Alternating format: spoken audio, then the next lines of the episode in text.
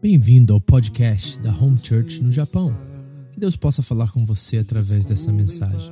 Se você quer mais informações sobre a igreja, entre no site japão.seva.org ou então através da nossa página no Facebook, Seva Japão. Deus abençoe você através desta mensagem, em nome de Jesus. Tua palavra me restaura e me faz crer somente em ti. João capítulo 15 é o texto que nós estamos nesse momento. Se você está nos visitando agora, né? Nós estamos já nos, quase chegando ao segundo ano que nós estamos estudando João e tem sido uma jornada fantástica, realmente de muito aprendizado, de muito conhecimento de Deus nisso.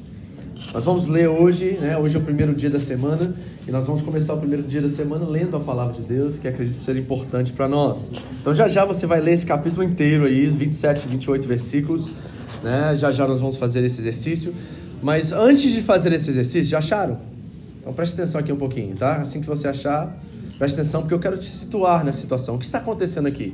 Bom, no capítulo 13 e capítulo 14, Jesus está no quarto superior de uma casa, no segundo andar, vamos dizer assim, de uma casa, reunido de forma íntima com os seus discípulos. É o momento com ele e os discípulos. Ele está dando direção, ele está instruindo eles, está ministrando sobre eles. Ali a Santa Ceia ministrada. Né? Nós temos esse momento muito íntimo do Senhor Jesus com os seus discípulos. Esse é o capítulo 13 e o capítulo 14. E agora, no final do capítulo 14, no último versículo, eu quero ler para vocês, acontece uma mudança de ambiente, vamos dizer assim. E Jesus começa a caminhar em, em rumo a Jerusalém. Nós estamos exatamente agora na quinta-feira da paixão de Cristo, na semana da paixão de Cristo. É quinta-feira, Jesus está reunido e ele toma uma decisão, e no versículo 31, 30 e 31 do capítulo 14, o texto da Bíblia diz assim: Todavia, é preciso que o mundo saiba que eu amo o Pai e faço o que meu Pai me ordenou. O que, que o Pai ordenou? Que ele morra, né? Por cada ser humano, que ele nos substitua naquela cruz, que ele pague o preço por todos os nossos pecados. Essa é a sua missão principal. É por isso que ele veio, por isso que ele encarnou para ser um sacrifício vivo, aceito e perfeito a Deus, trazendo-nos reconciliação. Então ele está a caminho de Jerusalém agora, e o texto diz, na última parte desse versículo: Levantem-se, dizendo aos discípulos, e vamos-nos daqui. Então agora eles estão saindo do quarto superior, estão saindo daquele segundo andar daquela casa em rumo a Jerusalém. E se você não conhece um pouquinho da, da geografia de Jerusalém, ao redor da cidade haviam várias vinhas, certo? Várias vinhas, e nessas vinhas videiras por todas as partes. E provavelmente muitos estudiosos vão dizer que Jesus está fazendo um sermão é, prático assim para eles. Talvez eles estão caminhando perto de algumas vinhas e Jesus aponta para as videiras e todo o capítulo 15 será dentro desse tema. Usará a videira como uma analogia, como uma metáfora, dizendo assim, para representar algo mais profundo, espiritual, acerca principalmente da salvação e o fruto dela, que é a transformação que o Espírito faz em cada um de nós. Então vamos nos colocar aí, eu quero que você use sua imaginação. Jesus está caminhando em rumo a Jerusalém, há videiras por toda parte, e ele começa a ensinar através de um ensino visual aos seus discípulos. Outra questão, outra coisa que pode ter acontecido é o seguinte: é que no templo em Jerusalém haviam portas de bronze enormes que entravam para o pátio. E bem perto ali de uma das entradas das portas havia uma porta enorme de bronze com uma videira bem na porta, linda, maravilhosa. Os estudiosos dizem que foi enviado da Grécia para, para o templo. E essa videira era muito conhecida pelos judeus, pelos religiosos, era uma das portas de entrada do templo, e ela linda, maravilhosa, e talvez Jesus está fazendo também uma alusão a essa videira, ele sendo a porta para o templo, o templo sendo o lugar onde Deus e os seres humanos se encontram. Para o judeu era isso. Era onde céu e terra se encontravam, era o templo de Jerusalém. Então Jesus está dizendo que ele é a porta para o encontro com Deus, através da figura dessa videira que estava estampada na porta do templo. Então essas duas coisas estão ali, né, diante desse sermão visual de Jesus, e nós vamos entrar nesse sermão agora, entendendo que estamos na quinta-feira. Aqui, os versículos vermelhos que talvez estão na sua Bíblia terminam, porque o diálogo de Jesus com os discípulos vai acabar exatamente nesse versículo, e aí nós vamos começar a ver uma oração, vamos começar a ver o papel do Espírito Santo na nossa vida, mas uh, o diálogo, a conversa entre Jesus e os discípulos termina porque ele está rumo ao Getsemane, está rumo à crucificação, cruz e morrer pelos nossos pecados. É isso que nós estamos exatamente nesse momento da história agora, ok? Então vamos ficar de pé, vamos ler juntos o capítulo 15, tá? Completo, é a sua leitura da semana já, hoje é o primeiro dia, então você vai ter já começar a sua semana lendo a Bíblia e nós vamos ler como igreja, em voz alta, na sua tradução, do jeito que está escrito aí na sua Bíblia, sem se preocupar com quem está do seu lado, o capítulo inteiro, o capítulo 15, e depois nós vamos trabalhar esse texto e ver o que ele tem para nos ensinar nessa manhã. João, Evangelho de João, quarto livro do Novo Testamento, capítulo 15, vamos ler do 1 ao 27. E não, não se canse, permaneça, concentre, porque há coisas muito importantes que nós podemos abordar aqui que vão trazer edificação e transformação para as nossas vidas. Prontos aí todos? Vou contar até três, você lê na sua versão, amém? Assim diz a palavra de Deus: 3, 2, 1. Eu sou a videira verdadeira e meu pai é o agricultor. Amém. Amém. Pode sentar. Muito obrigado. Peça ao Senhor para aumentar a sua percepção espiritual Levantar sua antena espiritual, porque nós vamos falar de coisas profundas, importantes para que o Evangelho venha assumir um lugar no nosso coração que não seja só na superfície, mas que venha nos transformar e nos dar verdadeiramente um novo nascimento. Como eu disse a vocês, o contexto da passagem é sobre salvação. Mas salvação não no sentido de um escape da terra para o céu, não nesse sentido. No sentido de nova criação, no sentido de uma nova humanidade, de uma restauração da imagem e semelhança de Deus em nós. Mas muito mais do que isso, é sobre o fruto da salvação, a transformação que ocorre em nós e através de nós. Jesus, nesse texto, está nos revelando quem é o provocador dessa transformação, ou seja, quem opera a transformação que todos nós desejamos, essa nova natureza que nós desejamos ter. E como nós medimos isso, ou seja, será que é visível esse fruto? Será que nós podemos ver, analisar e denunciar, ou então em nós, claro, e, e reconhecer em nossas vidas que há uma mudança significativa? Será que é possível ver isso? E mais, qual é a evidência disso? Quais são os frutos de uma genuína transformação? O versículo 4 aqui é chave para isso, eu quero ler ele novamente. Diz assim: Permaneçam em mim e eu permanecerei em vocês. Nenhum ramo pode dar fruto por si mesmo se não permanecer na videira. Vocês também não podem dar fruto se não permanecerem em mim. Assim como Jesus ensinou os discípulos, eu quero, através de um exemplo, começar nossa conversa aqui nesta manhã para que você possa captar mesmo a mensagem de hoje e desejar essa transformação que Jesus está colocando à disposição para nós. Nós, como pastores, atendemos muitas pessoas no nosso escritório, muitas das vezes são casais. E vou te dar um, um, exemplo de algo que aconteceu comigo no escritório, generalizando, é claro, porque às vezes é vice-versa que isso acontece. Mas um dia um casal entrou no meu escritório e, lógico, logo de início, ao sentar, a esposa, a mulher, começou a falar. Pastor, esse homem não está nem aí para mim. Esse homem não se preocupa comigo, ele não pede a minha opinião em nada, ele não faz nada, ele chega em casa do trabalho, senta na poltrona dele, não me ajuda com uma louça, não me ajuda com umas crianças, não faz nada, ele é arrogante, pastor, não aceita que nada é, contradiz o que ele tem a dizer, pastor, e ele ouvindo, e ele ouvindo, ou com aquela cara de como se nunca tivesse ouvido aquilo na vida, certo? E ele vai ouvindo, ele vai ouvindo. E até aquele momento ele está calmo, porque ele já ouviu isso 50 mil vezes em casa. Então ela está, está simplesmente ouvindo um relatório que ele já ouviu inúmeras vezes. E ela continua dizendo, não, mas ele faz isso, ele faz aquilo, e começa a dar evidências né, da, da falta de, de atenção e outras coisas. Até que chega um momento que ela fica tão irada, fica tão irada que ela diz mais ou menos assim, ó, chega! Não aguento mais, eu não quero mais essa vida. E muitas vezes, quando isso acontece, eu olho para o homem e os olhos dele arregalam. Nunca chegou a esse nível a conversa. Sempre foi, eu não sou nada, eu não faço nada, eu preciso de ajuda tudo mais, mas sempre abaixava a poeira e ela a gente tocava a vida, as coisas voltavam ao normal. Mas ela nunca chegou a dizer que queria separação, divórcio ou que não queria mais esse relacionamento.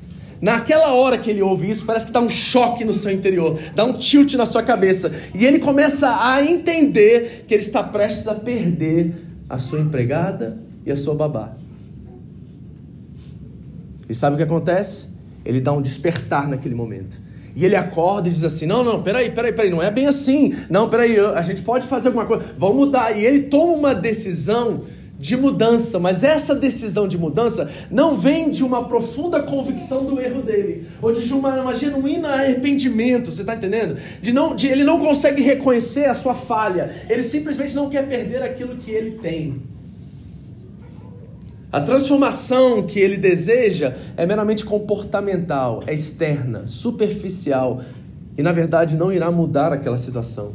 Então, com inúmeras juras de que irá haver uma mudança, eles saem daquele escritório e você sabe muito bem o que acontece. Naquela primeira semana, o cara é um anjo. O cara é maravilhoso. A mulher chega em casa, tá, a casa está um brinco. As coisas estão funcionando muito bem. As crianças, até a fralda ele limpou. Ele deu banho nas crianças. Ela chegou, a casa está maravilhosa. As coisas estão indo fluindo. Até janta o homem fez.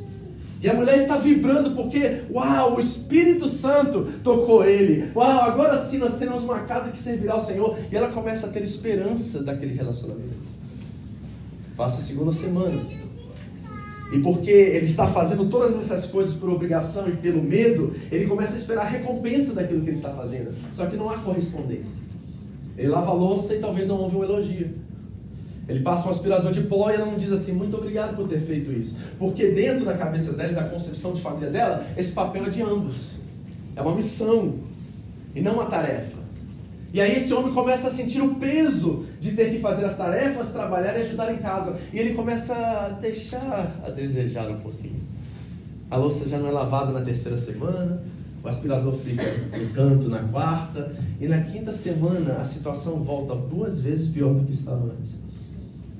E lá estão eles no meu escritório dizendo que nada mudou, que Deus não está entre nós, que Deus não está operando, que Deus não está fazendo. O que está acontecendo aqui? Esse homem está simplesmente desejoso de uma mudança comportamental, de mudanças de atitude, mas essas atitudes não estão penetrando no mais profundo do seu coração, aonde opera legitimamente uma mudança, uma transformação genuína.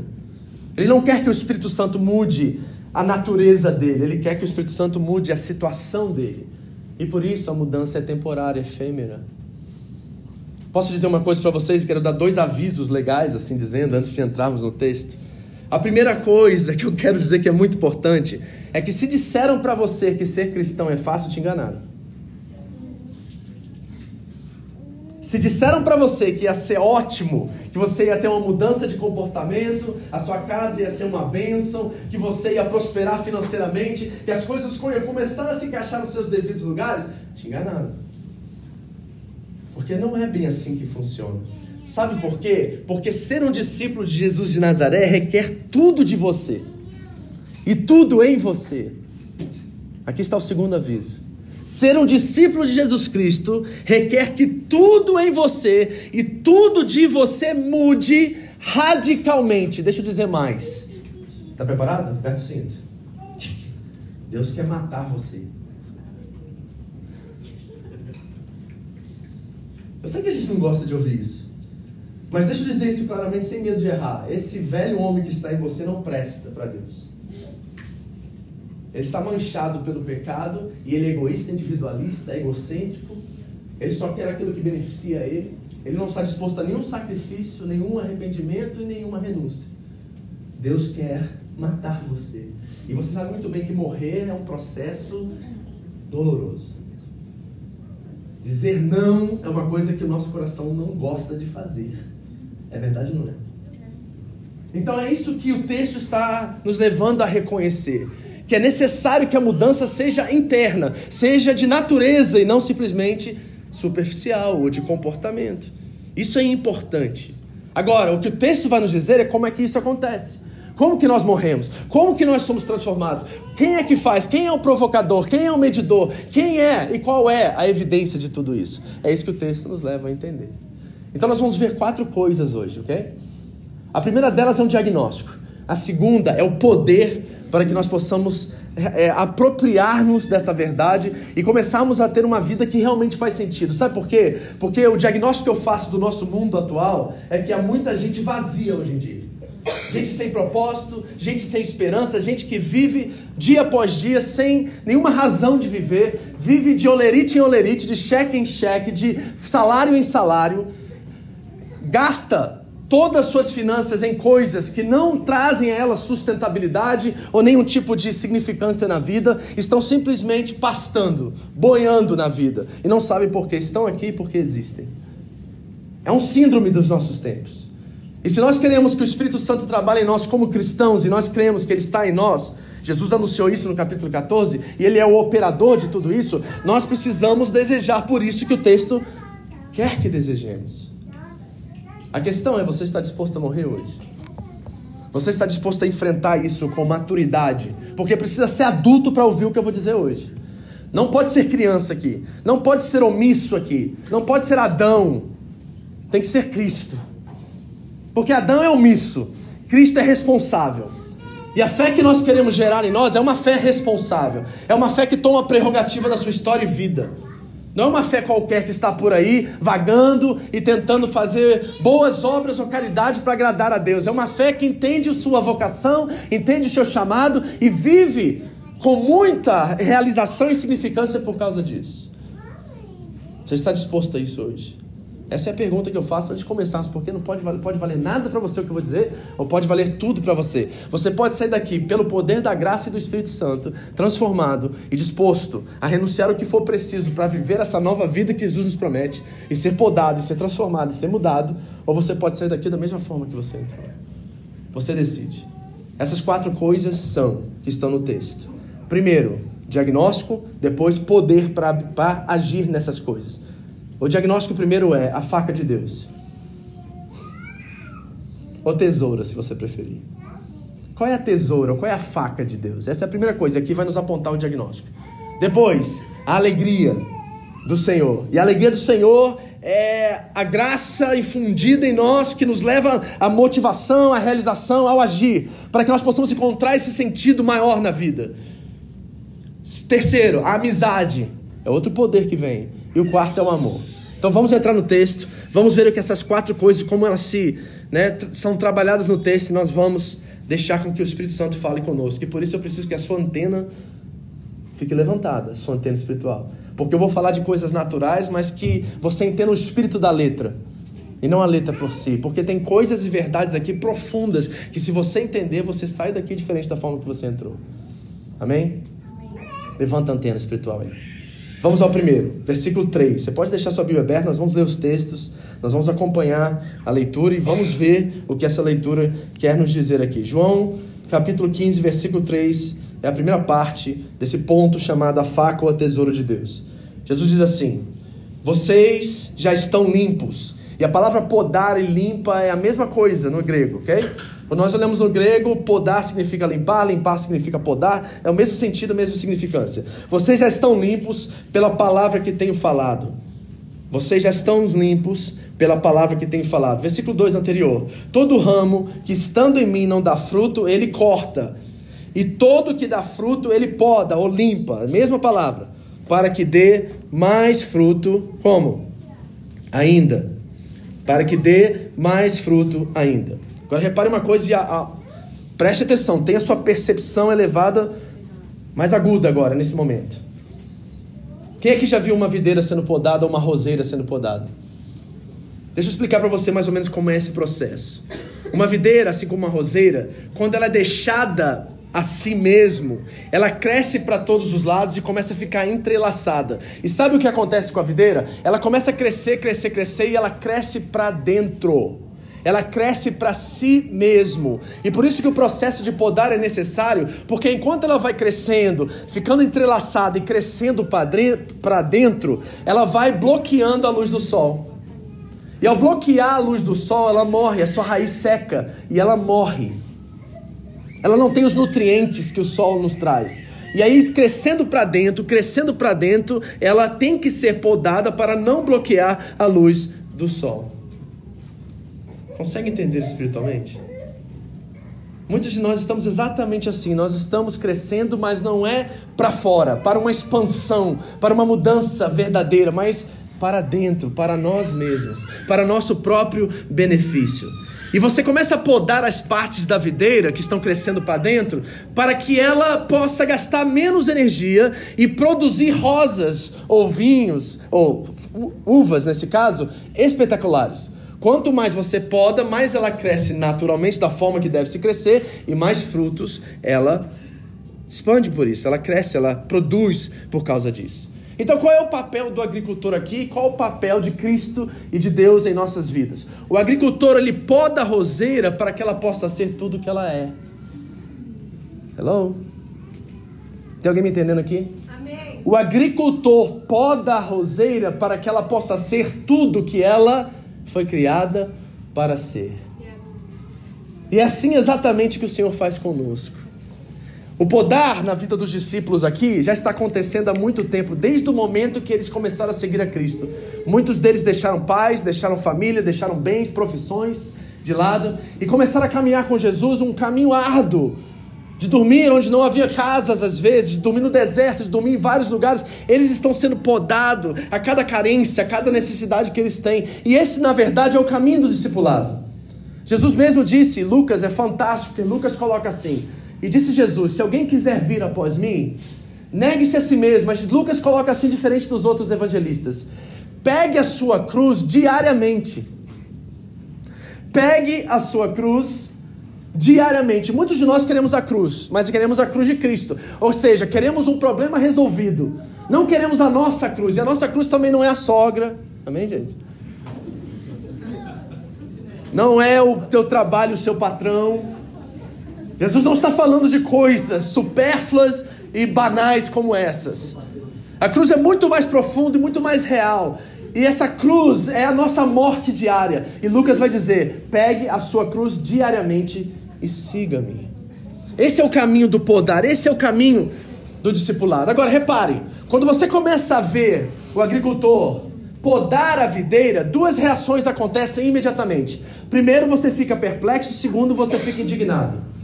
Perplexidade e indignação são dois sentimentos que surgem na hora que você começa a ver o podar de uma videira. Por que isso? Agora reparem o espírito da letra, porque isso tem muito a ver com você e não exatamente com a videira. O que acontece que torna você perplexo? a palavra perplexidade significa um sentimento que você não sabe por que aquilo está acontecendo do jeito que está acontecendo. Isso que é perplexidade se você não conhece a palavra. Porque o que acontece durante o podar de uma videira? Ele começa a cortar ramos que aparentemente parecem perfeitos. Ele corta certas rosas ou uvas, cachos, que ao olhar humano parecem ser ideais para a colheita. Mas é necessário cortar, porque aqueles galhos, aqueles ramos estão crescendo e estão se entrelaçando e crescendo para dentro. Aguste agora seu sentido espiritual no que eu estou dizendo. Tem coisas na sua vida hoje que aparentam estar no lugar certo, do jeito certo, da maneira certa, e você não entende porque de repente, do nada, você perdeu aquilo. Aquilo foi embora. Aquele sonho, numa carreira profissional, aquele sonho, vocês que são descendentes, de morar no Brasil, num país decente, onde você possa ter uma empresa, um trabalho decente, e talvez do nada você veio que vir para o Japão por causa de uma necessidade absurda, por causa de um problema financeiro, por causa de uma questão de vida e sobrevivência, e do nada o sonho foi embora e acabou. E embora o sonho fosse legítimo, fosse algo verdadeiro, algo que aparentemente parecia ser de Deus para nós. Deixa eu dar alguns exemplos externos para você entender. Por exemplo, você que é mais jovem, um namoro. O cara era o príncipe encantado. A menina era uma bela adormecida. Linda, maravilhosa, pais maravilhosos, tudo certinho, tudo naquilo que você sonhou e pediu a Deus quando você tinha 14 anos de idade. E de repente, do nada, o namoro acaba. Um trabalho, uma oportunidade na carreira, um desejo financeiro que não se concretiza de alguma forma. São exemplos externos. Deixa eu dar alguns internos agora para você refletir. Por exemplo, uma confiança demasiada em si mesmo e na sua própria capacidade de ser resistente em certas situações. Sabe aquela segurança que é quase uma linha muito tênue entre segurança e confiança e soberba. Tá entendendo? Um sentimento de orgulho que é camuflado de confiança e segurança, mas na verdade é um dizer lá dentro que assim, eu posso todas as coisas. E lá no fundinho, mesmo você não reconhecendo, Deus diz assim: se Deus me ajudar, amém. Se não me ajudar, eu faço. E de repente as pernas, você toma uma rasteira na vida, com alguma situação que vem poda, uma circunstância que vem, de repente seu mundo vai por água abaixo. E aí você se encontra nesse lugar onde você se sente devastado e ao mesmo tempo rejeitado, abandonado, não só pelos seus, mas também por Deus. O poder de Deus não é maravilhoso, não é lindo. E dentro da perplexidade que eu estou falando aqui, essas coisas aparecem e, e têm um certo sentido de boas, e são boas na superfície, mas talvez elas estão nos distanciando da verdade de Deus, da pessoa de Deus.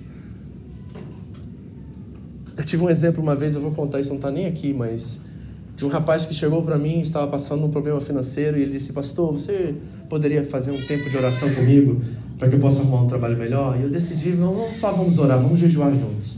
E nós jejuamos durante três semanas para que ele conseguisse um trabalho melhor, que ele pudesse pagar suas contas, ser responsável. E aí, na terceira semana do nosso jejum, e a gente todo dia orava junto por isso, ele me ligou e falou assim: Pastor, apareceu a oportunidade da minha vida. Pastor, eu vou ganhar quase milão a mais do que eu estava ganhando. É um trabalho que vai colocar minhas contas em dias. Eu vou estar em casa durante a semana para estar com a minha família, que já me deu um, um calafrio. Eu vou poder trabalhar bastante, vai ter zangueô, vou pagar, quitar minhas contas. Seis meses eu estou quitado, a vida está em dia, está tudo certo. Aí, né, sempre tem um, um problema na situação. Aí ele diz assim: Mas tem uma coisa, pastor. Aí quando eu ouço, mas tem uma coisa, já vi que não vai. Ele falou assim: não vou poder mais ir na igreja no domingo. Aí eu, sem pensar duas vezes, eu disse assim: será que é de Deus então isso? E sabe o que aconteceu, amados? Nós saímos, desligamos, desligamos aquele telefone e essa pessoa nunca mais me ligou. Nunca mais apareceu na igreja. Por causa de uma frase que eu disse: será que realmente é de Deus, um trabalho, uma situação que vai melhorar a sua vida, mas que tira você da comunhão, da presença de Deus, da vida comunitária, da presença onde Deus se manifesta de forma especial como comunidade, como igreja, será que realmente nós temos que ter um pouco mais de discernimento espiritual para identificar coisas boas que podem se tornar coisas máximas na nossa vida? Qual é o problema com tudo isso, pastor? É, a, é o fruto disso. Porque a verdade é que quando nós perdemos uma dessas coisas que aparentemente são essenciais para nós, a nossa atitude revela se elas eram ídolos ou não. É ou não é? Sabe por quê? O poder de Deus descobre os ídolos que estão escondidos em nossos corações. É ou não é? Perdeu o namoro, vai para o quarto, entra em depressão, não come mais, fica um ano lá chorando as pitangas, como diz o pastor Marcelo, devastado por causa de um namoro de duas semanas com um gatinho que não conquistou. Perdeu o emprego, a vida acaba. Não há outra oportunidade, era o emprego da minha vida, não aguento mais essa vida, eu quero morrer, eu quero me enfiar num quarto e nunca mais sair mais. O que essas situações de poder de Deus revela é que, na verdade, todas essas coisas, embora boas, se tornaram ídolos para nós. E nossa dependência parou de estar no Senhor e começou a ser depositada sobre essas coisas que não têm poder, não podem agir, não podem fazer nada, não têm poder de sustentar vocês. E Deus é necessário que Deus venha, embora seja boa, podar, para que você reconheça que é o que Jesus diz: sem mim, nada vocês podem fazer. Você consegue reconhecer essas coisas na sua vida hoje? Sabe por quê, queridos? O agricultor, ele não poda nada que não seja necessário se perder para ganhar e se ganhar para perder.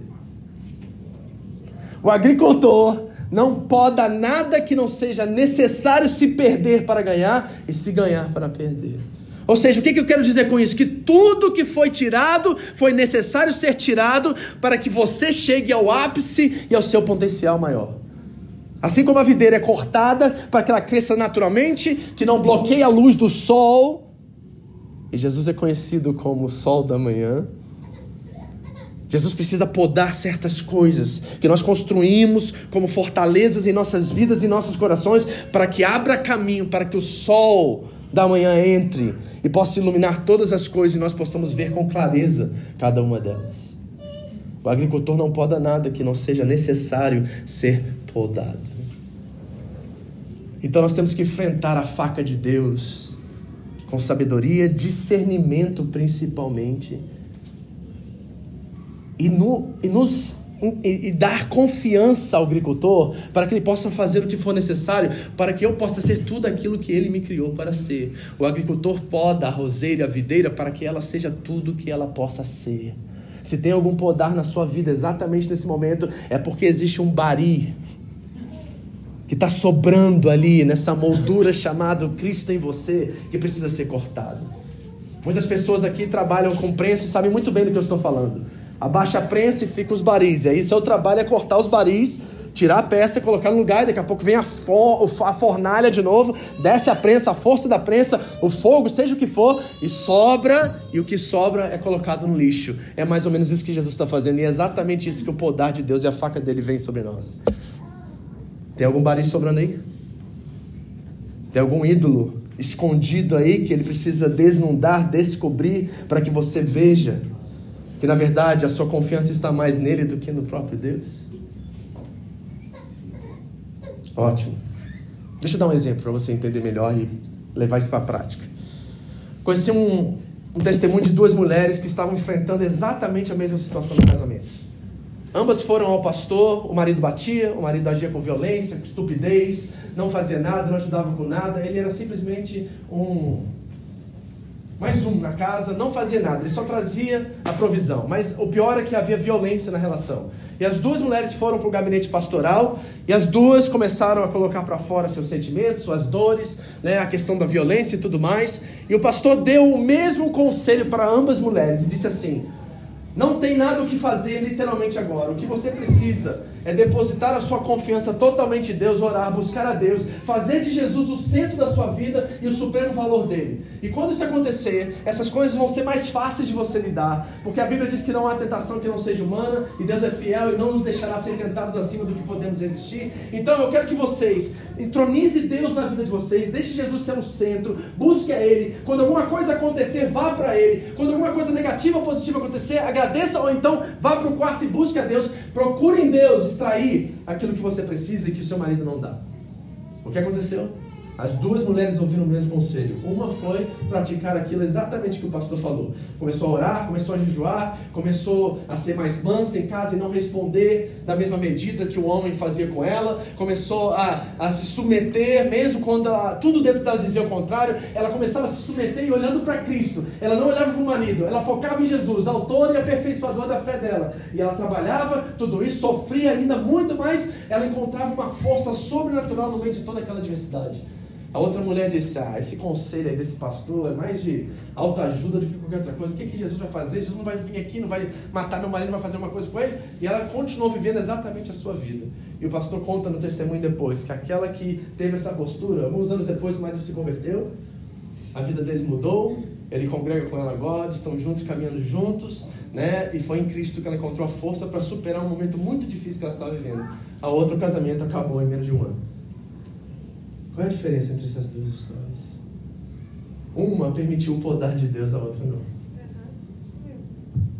Basicamente.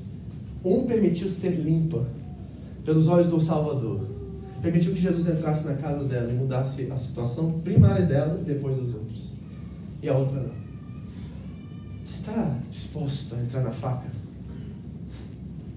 Você está disposto a deixar com que o Espírito Santo opere a cirurgia que ele quer operar nessa manhã? Talvez você pense assim agora, pastor, difícil que eu estou ouvindo hoje, hein?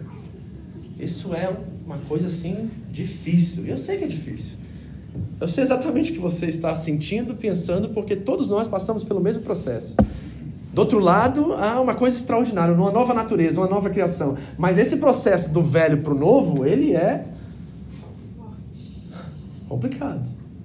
Então, onde que eu encontro, pastor? Poder para encarar isso com resistência? Onde está o poder que mana de alguma fonte, talvez inesgotável, a qual eu possa encontrar força para que no meio da adversidade eu não vacile? Onde está isso? E aí Jesus nos revela onde está o poder. Esse poder se encontra em três partes, que irão nos dar um chão, um fundamento tão pronto, tão sólido, que irá nos levar a, a obedecer e a aceitar o poder de Deus de uma forma completamente diferente. Vamos ao texto. A primeira delas é a alegria. Olha o que Jesus diz no versículo 11.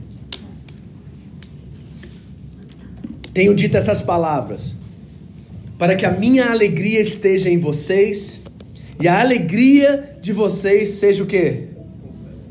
Seja o quê? Então não é parcial. Então não é circunstancial, por exemplo. Não, é completa. Então, se é completa, ela não depende das circunstâncias da nossa vida. Então, é uma alegria sobrenatural. E Jesus está nos anunciando aqui que Ele pode nos dar isso. E isso é poder para que nós possamos resistir o dia mal. E não só resistir o dia mal, mas aceitar a faca, o poder de Deus em nossas vidas. Você tem isso hoje? Paulo nos ensina que essa é uma das evidências do fruto do Espírito, a alegria uma alegria sobrenatural, uma alegria incircunstancial, e é um poder que nos ajuda a vencer e lidar com cada situação. E a cada dia você pode descobrir, através dessa alegria, qual é o supremo valor da sua, da sua vida. Porque quando essa alegria vem, nós começamos a entender quem é Deus e quem nós somos. Quem são as coisas, o que são as coisas, e quem nós somos mediante essas coisas. Ou seja, as coisas não se tornam os meios para chegar a um fim, mas elas se tornam um fim em si mesmo, muitas das vezes. E nós precisamos voltar o processo e dizer: da onde está a fonte da minha alegria?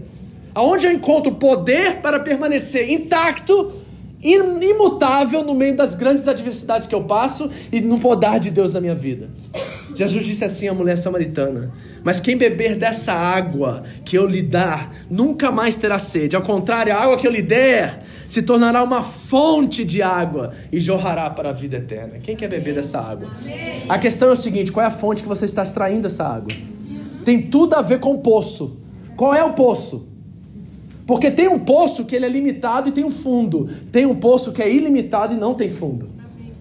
Qual dos dois você está extraindo água? E eu falo água no sentido espiritual, de sentido para a vida, razão de viver. Esta é a água que Jesus está nos dando. Porque quando o texto diz que ele é o verbo, a palavra verbo é logos, e logos significa razão de viver. No princípio estava a razão de viver, e a razão de viver estava com Deus, e a razão de viver a Deus. Repare essa leitura agora, essa interpretação. Isso que é logos, de acordo com a cultura grega. Então reparem, aonde você está extraindo isso? E eu quero dizer, eu quero dar nomes a esses poços. Um é limitado e tem fundo, outro é ilimitado e não tem fundo. Esse poço ilimitado sem fundo é Deus. Esse poço limitado e com fundo é você. Porque você só tem duas opções: ou você é humanista ou você é crente no Senhor Jesus Cristo. Ou é você o centro do universo ou é Deus. Não tem como ele dividir esse lugar com a outra pessoa. Ou é Deus ou é você? Quem está hoje nesse poço? De onde você está extraindo força, energia, sentido, propósito, unção, graça, amor? Da onde você está descendo o seu balde?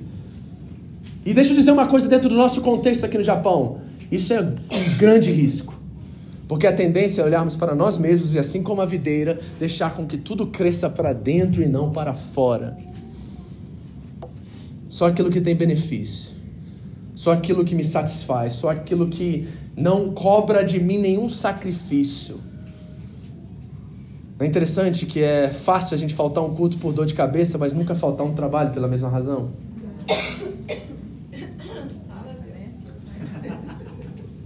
Hã? Eu fico assim, de boca aberta, de ver crente dizer para mim, pastor, não vai dar hoje, estou com uma dor de cabeça. Segunda-feira o cara está lá com a dor de cabeça de uniforme. E chega 10 minutos antes para bater o cartão. Uhum. Aqui chega 10 depois.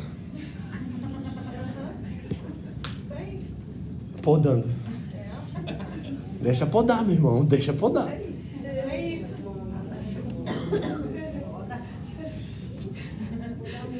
Jesus está nos prometendo uma fonte inesgotável de alegria onde extraímos propósito, onde extraímos sentido, aonde acordamos na segunda-feira de manhã, entendendo que o nosso trabalho não é simplesmente um lugar de ganhar dinheiro, mas é a provisão do eterno. Amém. Acorda, crente. Você não está aqui para ganhar dinheiro, pelo amor de Deus. Se não, meu irmão, vai arrumar uma profissão melhor, vai trabalhar que nem um desgraçado por aí. Tem trabalho muito maior, ganhando muito mais aqui no Japão. Vai se matar, vai trabalhar zangueô, vai perder sua família, vai viver do seu jeito. Mas se você quer extrair dessa fonte inesgotável, ela é uma fonte que tem restrições, que tem obediência como mecanismo.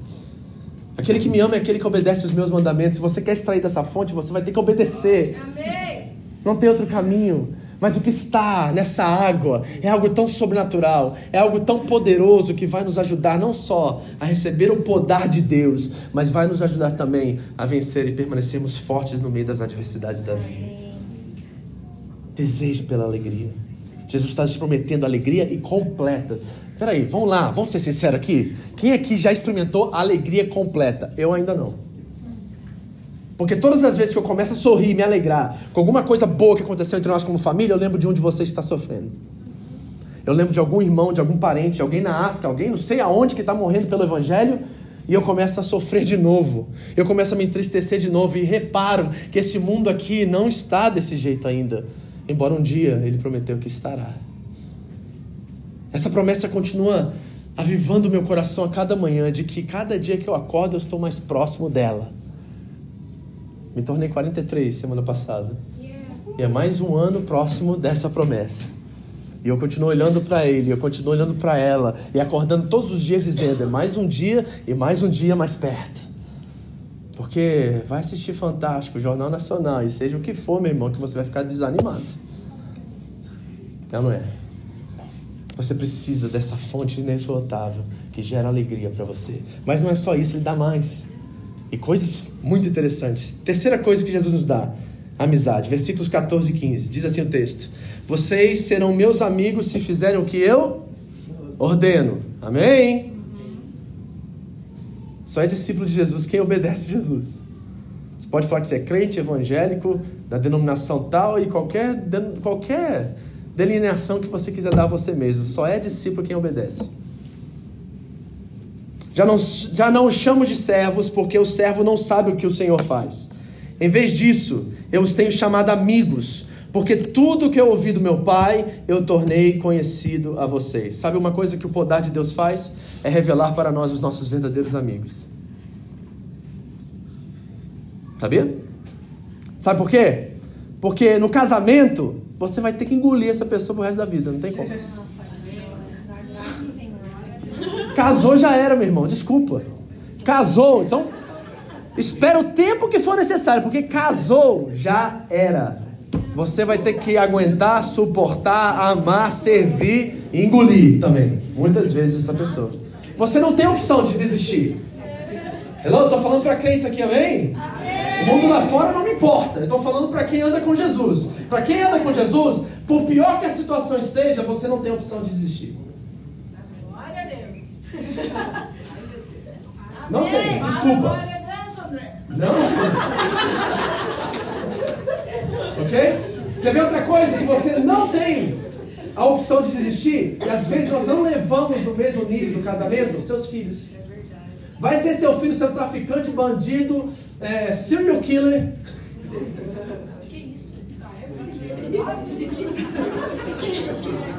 Matador em, sequência, assim. Guardar a cabeça na geladeira. Corintiano. Vai ter que amar o bichinho corintiano. É a maioria. É ou não é? Agora, é interessante que a gente fala isso, nunca ouviu nenhuma mãe falar assim, não quero mais meus filhos. Mas fala, não quero mais meu marido. Por que, que a gente muda o nível, né? Ah, porque saiu de mim, pastor.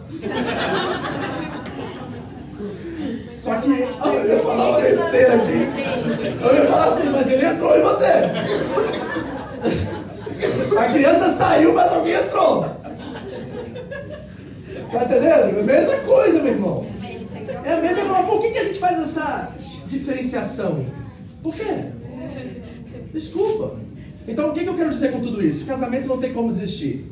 Filho não tem como desistir. Mas amigo é descartável. Amigo não tem esse mesmo lance. Ou tem? Amigos, não, eu estou falando na essência do negócio. Amigos na essência do negócio é descartável. Então, quando você encontra alguém que trabalha e é um instrumento de Deus para ser o podar dele na sua vida, você guarda essa pessoa no seu coração. Se você tem alguém na sua vida hoje que vem, fala a verdade, se interessa por você e está disposto a colocar em risco a própria amizade por seu bem, você encontrou um amigo verdadeiro. Porque amigo, colega, a gente não sabe a diferença entre amigo e colega, né? Ah, eu tenho um amigo lá na fábrica. Você não tem um amigo na fábrica, você tem um colega. Se ele só participa da sua vida enquanto você trabalha, ele é seu colega, ele não é seu amigo. O amigo é aquele que vai na sua casa, janta com você e diz a você aquilo que você não quer ouvir. Isso é amigo. E amigo espiritual é aquele que coloca Cristo entre vocês e dobra os joelhos entre vocês e diz assim, ó, sem ele nós não somos nada. Então, embora as circunstâncias das nossas vidas não estão legais e até o nosso relacionamento está criando problemas, vamos olhar para ele, porque ele é a fonte de relação e de reconciliação entre nós. Está entendendo? Mas na essência, os amigos são descartáveis. Você pode desistir de ser meu amigo amanhã, nunca mais falar comigo, e talvez isso não é, na verdade, pecado. Então, os amigos nós escolhemos a dedo. É isso que o texto quer nos ensinar. Amigo é escolhido, amigo não é algo automático. Está entendendo? Não é porque você chegou aqui no Japão que você de repente tem um monte de amigos. Não, você pode ter um monte de conhecidos, colegas. Mas o amigo é aquele que você chama para o seu íntimo. E o amigo precisa ser escolhido a dedo. E sabe o que Jesus está dizendo para nós, que vai nos dar poder para aceitar o podar e enfrentar as diversidades? É que ele nos escolheu como amigo dele. Foi ele que escolheu cada um de vocês para ser amigo dele. E não é colega, é amigo. E ele prometeu não só que ia participar da sua vida, mas ia estar em você. Que poder é esse? Que bênção é essa, irmão? Que completitude de integridade, de, de, sabe, de essência que nós temos em nós e nós não desfrutamos disso como deveríamos. Nós não chamamos Jesus para uma conversa de amigos. Pode deixar ele, pode deixar. Deixa ele. Ai, o amigo do Senhor. Vocês estão entendendo?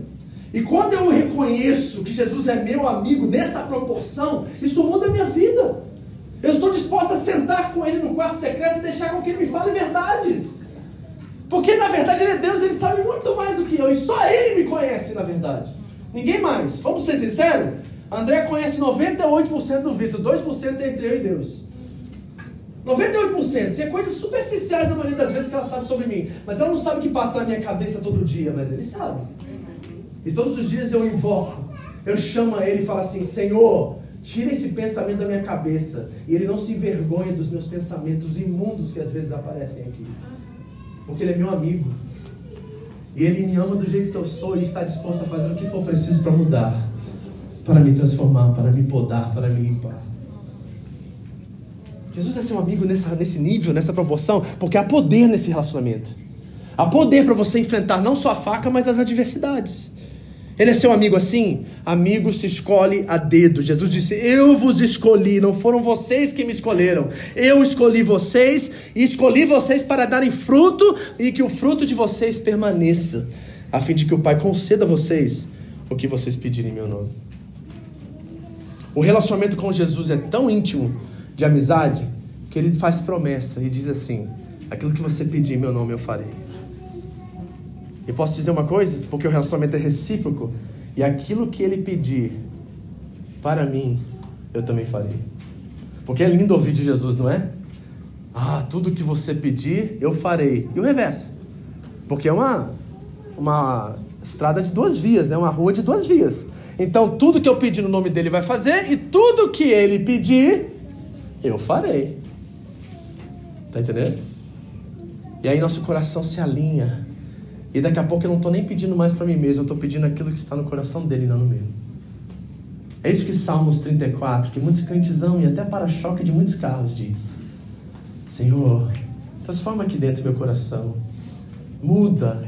Ele diz assim, ó, deleite-te no Senhor e Ele realizará os desejos do teu coração. Quais os desejos que Ele realiza? Os nossos? Não, aqueles que estão alinhados assim com Ele. Na amizade, no carinho, no amor, na verdade. Amém, queridos? Amém. Alegria e amizade, mas não fica só aí. A quarta coisa que nos proporciona e nos proporciona também essa, esse poder para enfrentar a poda e lidar com as situações da vida é o amor. Vamos ler o texto, versículo 12 e 13 agora. O meu mandamento é este: amem-se uns aos outros como eu os amei. Ninguém tem maior amor do que aquele que dá a sua vida pelos seus amigos. Ninguém tem maior amor do que aquele. Quem é aquele que deu a vida pelos seus amigos? Jesus. Ninguém tem maior amor do que aquele que dá a sua vida pelos seus amigos. Posso dizer uma coisa que eu afirmo categoricamente? O que mais nós precisamos na vida é ser amado por alguém. Você pode ter todo o dinheiro do mundo, você pode ter a melhor carreira profissional do mundo, você pode ter a melhor casa e os melhores bens, mas se você é uma pessoa sozinha, solitária e não tem ninguém para amar, você é a pessoa mais miserável dessa vida. Tudo que nós precisamos nessa vida é ser amados. E a palavra de Deus nos ensina que Deus nos constrange. Ele nos constrange com seu amor porque Cristo morreu por nós quando éramos ainda pecadores. Porque Deus amou o mundo de tal maneira, olha só, de tal maneira, que foi para Ele suficiente sacrificar o seu próprio filho em amor por nós. De tal maneira Ele amou o mundo. Tudo que nós precisamos na vida é saber que nós somos amados por alguém. Sabe o que engloba tudo que eu falei aqui hoje? Uma coisa só. E se baseia em uma coisa só: o amor de Cristo por você na cruz. Sabe por quê? O que está acontecendo na cruz, e preste bastante atenção nesse fim aqui, porque ele é importante para que nós possamos trazer toda essa, essa, essa palavra e esse poder, para que nós possamos agir agora como nova criação dentro desse mundo corrompido que nós vivemos. Isto é o seguinte, deixa ele, tá? Não se preocupe, não preste atenção aqui, preste atenção em mim. Estou acostumado, a Karine fazia isso aqui todo por anos. Pregava comigo no púlpito, pequenininha. Repare só, tudo que você precisa dentro desse amor de Cristo por você na cruz é o seguinte: o que aconteceu no Calvário não foi simplesmente um sacrifício, por assim dizendo, mas no Calvário Deus podou Jesus. Ele foi podado no Calvário para que eu e você, a ele ser cortado da videira, não fôssemos cortados dele. O que acontece na cruz é um cortar. Ali está a videira verdadeira, como ele mesmo se auto-intitula. E na cruz do Calvário, Deus corta Jesus do ramo, para que eu e você jamais fôssemos cortados dele. Que amor é esse, igreja? Que amor é esse que sacrifica o seu próprio filho, que poda, que corta o seu próprio filho, a videira verdadeira, para que eu e você fôssemos enxertados nele? Esse amor é poder. Esse amor muda a nossa história, transforma-nos por dentro, nos faz nova criação, nos dá uma nova humanidade, restaura a imagem e semelhança de Deus em nós. É uma coisa sobrenatural, maravilhosa, perfeita, perfeita e completa que nos torna limpos e podados. É uma casa nova, com quartos novos com desejos novos, com motivações novas, com uma nova humanidade que faz a gente acordar todos os dias e entender que há sentido na vida e que ela não acaba aqui.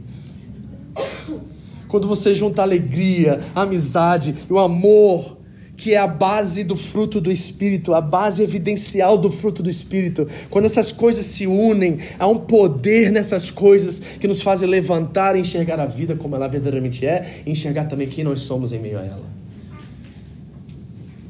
Eu quero terminar lendo para vocês uma citação, uma frase, um texto de C.S. Lewis, que engloba praticamente tudo aquilo que nós conversamos e eu achei sensacional, fenomenal e vai realmente trazer isso a uma conclusão, e nós vamos orar, e nós vamos chamar a faca de Deus nessa manhã, e nós vamos trazer a alegria, o amor e a amizade como chão, para que possamos receber isso com sabedoria, discernimento e graça.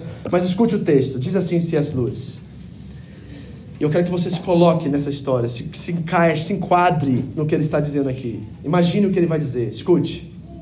Imagine-se como uma casa viva. Ok? Faz esse exercício agora. Imagine-se como uma casa viva. Deus vem para reconstruir aquela casa. Agora reparem. A princípio, talvez você consiga entender o que ele está fazendo. Ele está acertando os drenos, interrompendo os vazamentos no telhado e assim por diante.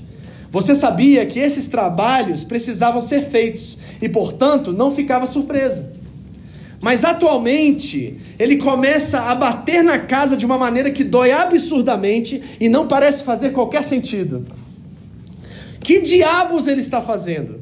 A explicação é que ele está construindo uma casa bem diferente do que você imaginou. A explicação, repare espiritualmente isso, é que ele está construindo uma casa bem diferente do que você imaginou. Jogando uma nova ala aqui, colocando um piso extra ali, subindo as torres, fazendo pátios.